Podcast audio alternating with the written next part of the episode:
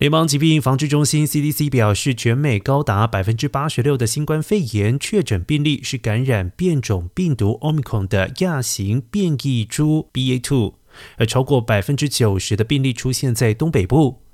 拜登政府十三号宣布，评估未来的状况，原定在四月十八号解除的大众运输工具口罩令延长到五月三号。CDC 表示，为评估近来激增的案例对重症情况是否会带来潜在的影响，包含住院死亡以及医疗系统的负担评估，因此该命令将会继续实施。而此命令将适用于搭乘飞机、公车、火车以及行经任何转运站的乘客。然而，口罩令为防疫期间最具争议的政策，也是引发乘客还有空服员之间冲突的主要因素。